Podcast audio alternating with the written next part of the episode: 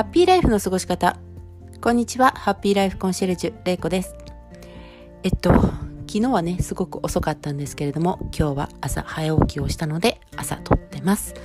で、今日はなんで早起きしたかっていうと、あの、週に2回ね、私の参加してる読書会っていうものが、この火曜日と土曜日にあるんですね。で、それにまあ私は仕事の都合でね、参加できないこともあるんですけれども、まあ、参加できること、時にはね、あの、朝5時半から始まるんですけど、それに参加するために早起きしてます。で、今日はその土曜日なので、あの、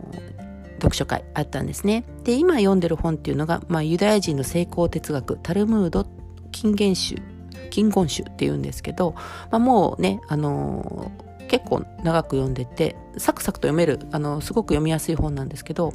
あのもう終わりに近づいてるんですけどね、まあ、今日もその自分たちが読んできた中のまあ感想を言い合うっていうようなことをあのしてたんですね。でまあその中でいろいろね、まあ、ちょっと脱線気味にはなってしまうんですけれども、まあ、自分たちのその読んだことに関しての自分たちの感想っていうことで、まあね、一つ信頼というものがね、出てきたんですよね。このユダヤ人の成功哲学のタルムードっていうのは、あの、ユダヤ人の人たちが子供の頃から親とかに、あの、こう、いろんなことをこう言われてというか、あの、教えてもらってそれをどんどんこう伝承していくっていう大事な言葉っていうことのねこの集まってることなんですけど、まあ、その中で、まあ、人との信頼って大事だよねっていうことを話してたんですね。でまああの例えば、まあ、その中で言って一つ言ってたのが、まああのえっと、子供をねあのある学校で子供の、えっと、いじめられる子になりそうな子供がいたと。だけどその子をまあ先生が守ってあげ守ってあげるっていうかみんなで守ってあげてずっと小学校来たんだけれども中学校になって学校が統合することでその子のことを知らない子があの来てねその子をいじめるようなことがないようにみんな中学に上がってもあのちゃんと守ってあげてねって先生が言ったらしいんですよね。そしたらまあその子はあの中学に行ってもそのたくさんの人間の中でもいじめられることなく無事に中学卒業できたっていうお話だったりだとかあとその、えっと、親のすることをねあの親があのすることに対して子供の方もなんかこう受け入れができるような親子関係の話だとか、まあそういうことをね、いろいろ聞いたんですね。で、まあその中でやっぱりね、この大事なのは誰に言われるかっていうことですよね。誰の話を聞くか。ていうこと。そしてその誰っていうのは親だってとか先生だってって言うんじゃなくて自分にとってその人が信頼できることを言ってくれてるかどうかだと思うんですね。だからまあ中学の話でいくと、まあ、先生とその周りの生徒さんたちのそのもちろんねそのいじめられてしまうかもしれないっていうその子のとの信頼関係ができていたから先生に言われたことを周りの子も守ったしで周りの子が守ってくれるっていうことをその子も信頼できたわけですよねだから安心してあのその中学校の生活ができたっていうことだと思うんですね。でまあ親の信頼にしても親が親と子供の関係性として信頼できることを親がしてきたから子供も信頼をしてそして、まあ、その信頼、うんと子供を信頼するという親の姿勢から子供も、親も子供を信頼してるし、子供も親を信頼していると。そういうとこで、だから親が言うこと、子が、子供が言うこと、それぞれに認め合うことができる っていうことじゃないかなって思ったんですね。うん、でもね、実際問題、まあ、あの、中学の先生の方は、もう時間かかりますけど、親子関係での信頼っていうのも時間かかるじゃないですか。信頼をね、得ようとすれば、あの、とても時間かかりますよね。何でもそうだと思うんですね。会社でもそうだし、あの、まあ、かなんていう仕事先のとのあの関係性とか、何でもそうですけど、信頼というものをもらおうと思ったら、もらおうっていうか、自分が、その、信頼される人間になろうって思ったら、すごくね、時間がかかると思うんですよ。本当に一瞬ではできない。だけど、一瞬にして崩壊するのも信頼。っていうことですよね。うん、だからこれがずっと続いているっていうのはすごいことだと思うんですよね。うん、何かしらちょっとあったら、まあそれは1回で崩壊することはないかもしれないですけど、でもちょっとずつひびが入って、まあ、ちっちゃい、一つ一つはちっちゃいことでも、反対に言えばそれがちょっとずつのひびになって、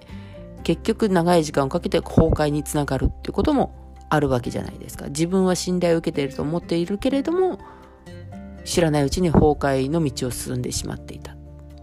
ね、だからこういうふうに考えると信頼を受けるっていうのはね本当にこう自分にも紳士的紳士的ってねあのおじさんおばさんの紳士じゃないですよ本当に自分にもちゃんと真摯に向き合わなきゃいけないと思うしその周りに対してもねそれはやっぱり大事だなって思うんですね。うん、別に自分を殺せって言ってるわけでも周りに巻かれろって言ってるわけでもなくて自分がちゃんとそれを相手のことを思って言ってるかどんなね厳しい言葉でも相手を思って言ってる言葉っていうのは伝わると思うんですよ。うん、だからそのどうしてそれをあなたに言うのかっていうことをちゃんと自分の中でこれは言った方がいいっていうことをねちゃんと考えて言ってる言葉なのか単純に感情任せにものを言ってるだとかもし言ってしまってもごめんなさいと言える自分がいるとかねちゃんと反省する自分がいるとかそういうことも全部含めて信頼っていうものはね生まれると思うんですね。であの、まあ、さっきも言ってたみたいに親のね親と子の信頼っていうのはそうは言っても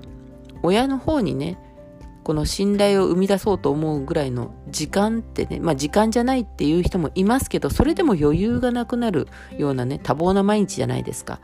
ね、子供もそ、なんか何をしでかすかわからない子供を見ながら、見ながら、で、旦那さんの世話もしながら、もしかするとそこに介護が入るかもしれないし、仕事が入るかもしれないし、いろいろなことで自分の時間を持つということをね、あのー、こう、なんていうのか、わざわざ人に言ってもらえないとね、持てないぐらい切羽詰まってしまってる人っていうのもいると思うんですよね。やっぱりね、一生懸命になればなるほどすっぱあの切羽詰まってくると思うんですよ。余裕がなくなると思うんですよね。まあそれはそれで問題ですけれども、だけどそれはもう仕方ないっていうこともあるじゃないですか。その時の自分のキャパよりも多いものを抱えなきゃいけない時っていうのはあるから、でもそういう時にそのできてないっていうことを責めるんじゃなくて、そういう時は本当にこれで信頼が得られるかどうかわからんって思いながらも自分の気持ちをねちゃんと伝える、うん、自分はそのあの子供のことを愛してるんだよ。自分が大好きなんだよ。でも今ごめんねお母さん。ちょっと余裕がないんだ。ごめんねって言える自分がいればいいんじゃないかなって思うんですよね。うん、自分を愛してくれてるっていうことが分かれば子供はそんなことでね親を嫌いにはならないし反対にねよしよししてくれたりするんですよ。これがねもう本当に子供はよくできています。うん。なのでそこはねもういいんじゃないか。でそれを担うのは今度はねその親の親世代だと思うんですよ。うん。でそこにもね信頼が、その、そんな風になってても、そうやって謝っていれば、親の、自分の子供が親になった時の親として、だからおじいちゃんおばあちゃんですよね、になった時に、親である自分の子供が自分の言葉を聞いてくれるからこの言葉を孫に言える。っていうことになると思うんですよね。うん、でもし自分の子供が結婚しなかったりとか子供がいなかったらそれを周りの人にあの言える？言える大人だってもし言ったことに対して何があっ何かがあって子供のところにクレームが来たとしてもいやうちの親が言ってることは間違ってないと思いますよって言ってくれるそこにも信頼があるわけですよね。うん、なので信頼を得ようそして信頼を得ているということをもとにあの何かをね貢献していこうと思ったら年を取ってからってねボケてる場合じゃないんですよ。うん、あの何て言うんでしょうそのもう定年になったからとか年取ったからもう子供の言いなりとかね。そんなんじゃないんですよ。ちゃんと自分で自分を自立させないと本当にその信頼なんてものはどんどんどんどん崩れていって最終的にはあの親の言うことはもうもうあのひどい言葉で言うとボケてますからもう聞かないでくださいみたいなこともね言う人まで出てくるわけですよ。もう信頼のかけらもないですよね。うん。まあね、それはいろいろなことがあるかもしれません。だけど、そこに信頼がね、残っていれば、そして自分もその信頼を守ろうという姿勢があればね、また、もし、もしね、自分の中に、まあ、え、っと、そのね、ボケるということがあってもですね、そこは別のところでカバーしてくれるなりカバーできることがあるんじゃないかなって思うんですよね。別にね昔からそのいいことを言ってる人たちが全くもってあの年をねあのこの年を取ることによってよってそのわっとしてしまうところがなかったもう成人君子みたいな人たちばっかりじゃなかったと思うんですよ。家の中で何かしらおばあちゃんが言ったなんとなくいつもはポーっとしてるんだけどこの言葉は良かったっていうのが胸に刺さってそれをずっと守ってる子っていうのもいたりするわけでね。うん、ちゃんといつでもこの人に愛を感じる愛を与えてあげようと思えるようなそんな心の余裕があるとやっぱりねこう幸せな人生って歩けるんじゃないのかなって思うんですね。そして最後まであの自分も周りもああよかったなって思える人生を生きていけるんじゃないかなって思います。うん、なのでね、まあ、信頼と一緒でね何事もねあの続けていくことってけんあの時間かかりますよね。健康にしても、まあ、その信頼精神的なことにしてもねなのであのうん頑張ってね年に負けずに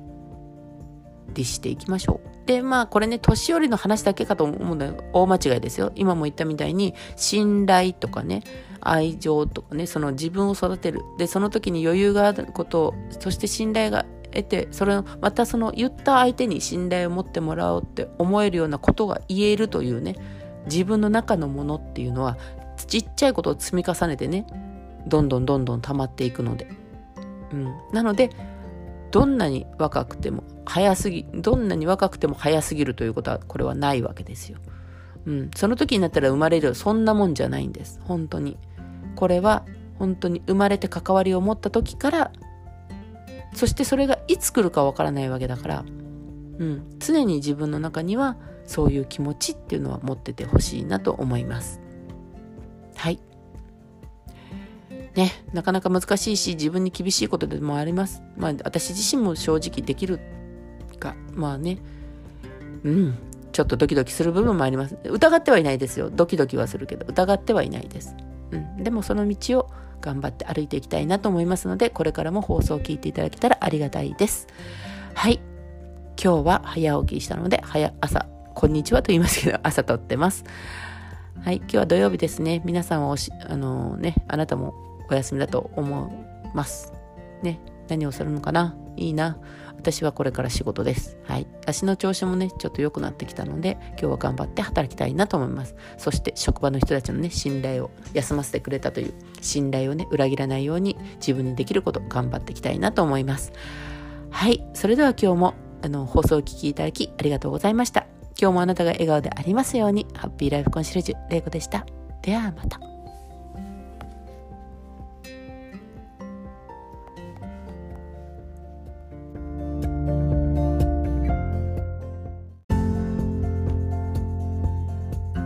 ピーライフの過ごし方。こんにちは。ハッピーライフコンシェルジュ、レイコです。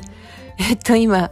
おとついの放送を聞いて、あら、音楽入れ忘れてるわって いうのに気づきました。ちょっとね、あの、音楽ないと聞きづらいですよね。ごめんなさい。えっとですね、あの、そう、あの、私あんまり聞きの返さないんですよ。なんかね、この、あの、その時の、こう、なんでしょう、気持ちでね、入れてたりとかするので、まあ、撮り直しがね、ちょっとあの、機械に弱いってこともあって、なかなか取り直しとかもできないので、余計にあのもう自分のね、反省点は横に置いといて、嫌な気分に、なりたくないなっていう、その失敗でこう落ち込みたくないなってもう落ち込むんですよ。なのでね、そういう気分になりたくないなっていうこともあって、あまり聞き直さないんですけど、なんか今日はちょっと編集がおかしいなと思って、あのー見てみ、あの、ちょっと聞いてみようかなと思って、いつになく聞いてみたら音楽がないことに気づきました。もしかしたら、今までの放送でも音楽ないのあったのかな？なんか聞きづらい系があったらごめんなさい。すいません。はい。今日は気をつけたいと思います。で、えっと、今日はですね、えっと、役割、責任を持つことっていうことについてお話ししたいなと思います。えっとね、私あの、まあ、あの、前、いつも言ってますけど、私看護師として、今まあ普通に病院で働いてるんですけれども、まあその中でね、やっぱりあの、まあ病院もね、それぞれの特色が出てきて、まあいろんな病院があるんですけど、私のいる病院は、まあ比較的高齢者の方が多い、療養型も併設されたような病院なんですね。で、まあ入ってくる方が、まあ高齢ということで、まあ大体平均60代から70代、をから、まあ上は100歳超えですね。まあ入ってこられてて、もう本当に皆さん、あのね、長寿の方があの入院されてくるんですけれども、まあその中でもね、やっぱりね、あの、まあ、家族様が、そのご本人の今までの生活とか、まあ、何を考えてかは、まあ、はっきりはわからないんですよ。わからないんですけど、個室をね、希望される方が結構いらっしゃったりとかするんですけれどもね、やっぱりね、あのーやっぱりそれ、あの、ご本人にとってはあまり受け入れがたいというか、感じなんですね。やっぱり刺激がね、足りないんですよね。特に施設に行ってられる方が、あの、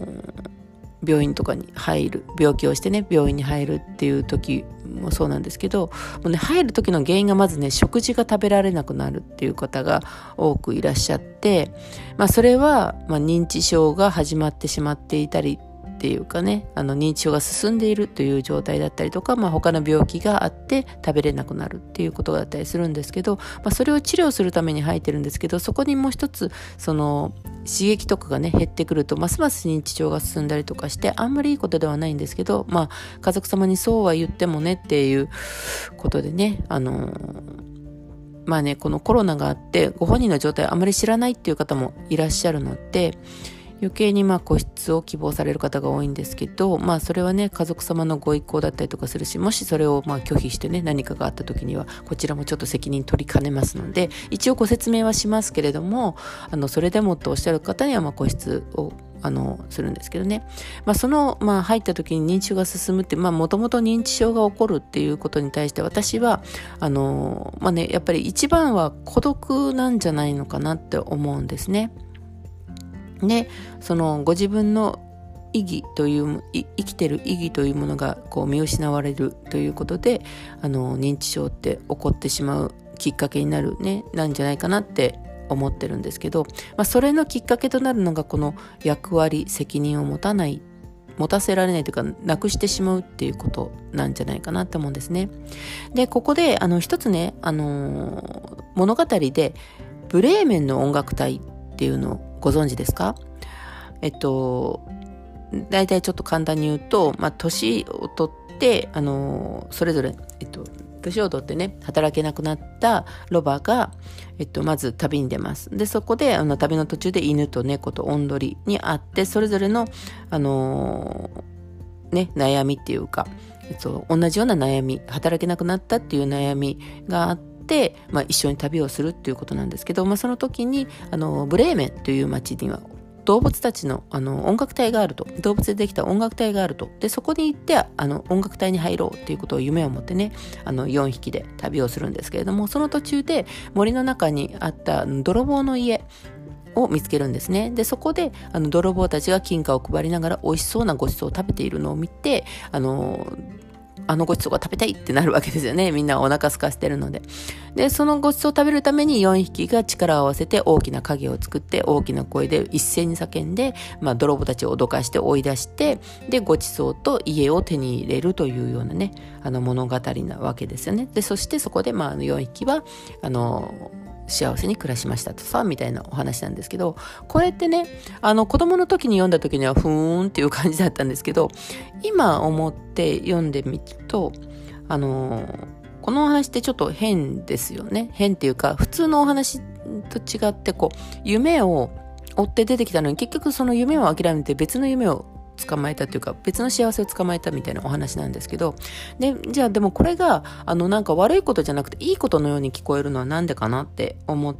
思うとこのまず主人公の動物たちですよね。まずあのロバ。ロバは年を取って力がなくなって主人がもう餌をやらなくなるわけですよね。それでまあこのままで死んじゃうっていうことでまあ飛び出していく、行って旅に出るっていうことなんですけど。で、その途中であった犬は、あの狩りにね、昔は狩りにあの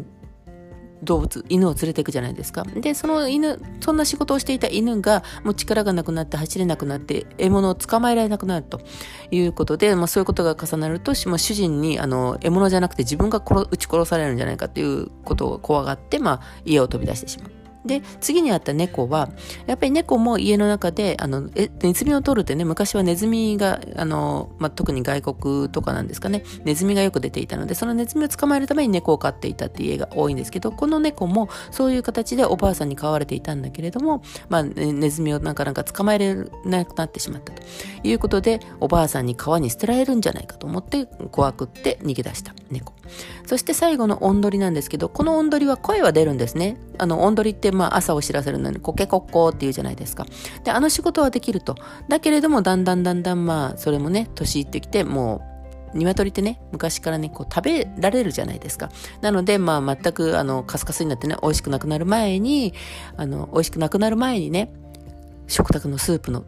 お肉にされてしまうんじゃないかと。それを、あの、怖がって、まだ泣けてはいるけれど、このままじゃスープになっちゃうっていうことで逃げ出してきたっていう、この、まあ、4匹なんですよね。で、まあ、これって、まあね、人間にね、例えると、みんなね、あの、社会的に、こう、意義を、こう、失って、で、あの、命の危機にさらされてるお年寄りっていうことなんですよね。で、しかも、あのー、仲間がいるわけじゃなくて、それぞれが、まあ、い、まあ、鶏は違うかもしれませんけど、まあ、とりあえず一匹飼いをされている孤独な、あのー、年寄りっていうことなんですよね。で、まあ、この、あの、死を待ってるばっかりっていうか、まあ、そこにいたらね、死を待つばかりになってしまうという、その主人公たちがね、夢を、あの追って出ていくけれども結局的には夢を妥協して終わる物語っていうことなんですよね。でもこの人このあの動物たちが、まあ、夢を失って、まあ、新たな夢に向かって進むんですけれどもでも結局その夢を諦めてもなんかこう幸せそうだなっていうのはそこは生きる力役割とか責任をね、あの、また持たされたっていうことなんですよね。4匹で力を合わせるときにあのそのそれぞれがそのロバの上に犬が乗って犬の上で猫が乗って猫の上オンドリが乗ってそしてみんなで力を合わせて作った影で大きな声を出すというねそういうみんながあのサボるんじゃなくて大きな声を出して泥棒をやっつける泥棒を追い出すっていうことをね一つの目標に向かってみんなであのそれぞれのあのロバをねもちろん倒れたら上が転ぶしみたいな話でねずっとみんな上のものを助けるために、まあ、しっかり立ってっていうようなそういうちっちゃいことなんですけどでもそういうことで役割を果たしたですよね。っていうことであの自分の新しいその夢ではなくて役割が役割ができて生きる価値を見いだしたっていうことなんですよね。うん、でまあね、あの人生っていうのは、まあ若い頃はやっぱり夢とかありますよね。子供の頃からね、将来の夢は何なのとか聞くじゃないですか。で、まあ夢でもういっぱいいっぱい、いっぱいいっぱいじゃない、あの、いっぱいね、溢れているっていうのがまあ若い頃なんですけど、でもそれがだんだんだんだん、まあ年を重ねていって、まあ、だんだん自分の体のね限界とかも知るようになって、まあ、知能も含めですけど限界を知るようになっていくっていうことでなんかこう寂しさも感じますけどでもそれがあるからあの自分がね自分が何ができるのかそしてどんなことをやるために生まれてきたのか生きてきたのか今は何をやるべきなのかっていうことがね分かりやすくなるわけですよ。うん、経験も含めですけど自分には何が向いてるのかっていうことが分かるっていうのが年を重ねるっていうことだと思うんですよね。でね、まあね、私は人生の最後に、まあ幸せな人生を終えるということを目標に、あの、生きていってほしいなって思っているんですけれども、この人生のね、最後の場面、終幕へのね、旅っていうか、生きていくっていうことは、自分がね、見つけた 役割とか責任を果たそうと思うところから、あの、始まっていくって思うんですよね。で、まあこの動物たちもそうですけど、ごめんなさい。動物たちもそうなんですけど、その、初めはね、最初は孤独かなって思うんですよ。だって、あの、まあ周りはね、多分、あなたのいるステージでは、そんな時に、そういうふうに思ってる時っていうのは、周りには誰もいないような感じがすると思うんですね。だから、まああの、悩むわけで。だけれども、そういうことを考えて行動し始めると、やっぱり仲間が集まってきます。まあ、類は友を呼ぶっていうんですかね。なので、孤独はだんだんねなくなっていきますその最初のその孤独の時期を耐えるというか乗り切ればきっと友達とかあのそのなんで仲間っていう形でね何かしらのこの集まりみたいな形に参加するとかそういう機会がきっと出てくるんですよね。でそういう中でだから自分がやらされてるじゃなくてやりたくてやっている役割とか責任そういうものをあの見つけるっていうことは幸せの力っていうものをねやっぱり生まれてくるもたらしてくれるんですよ。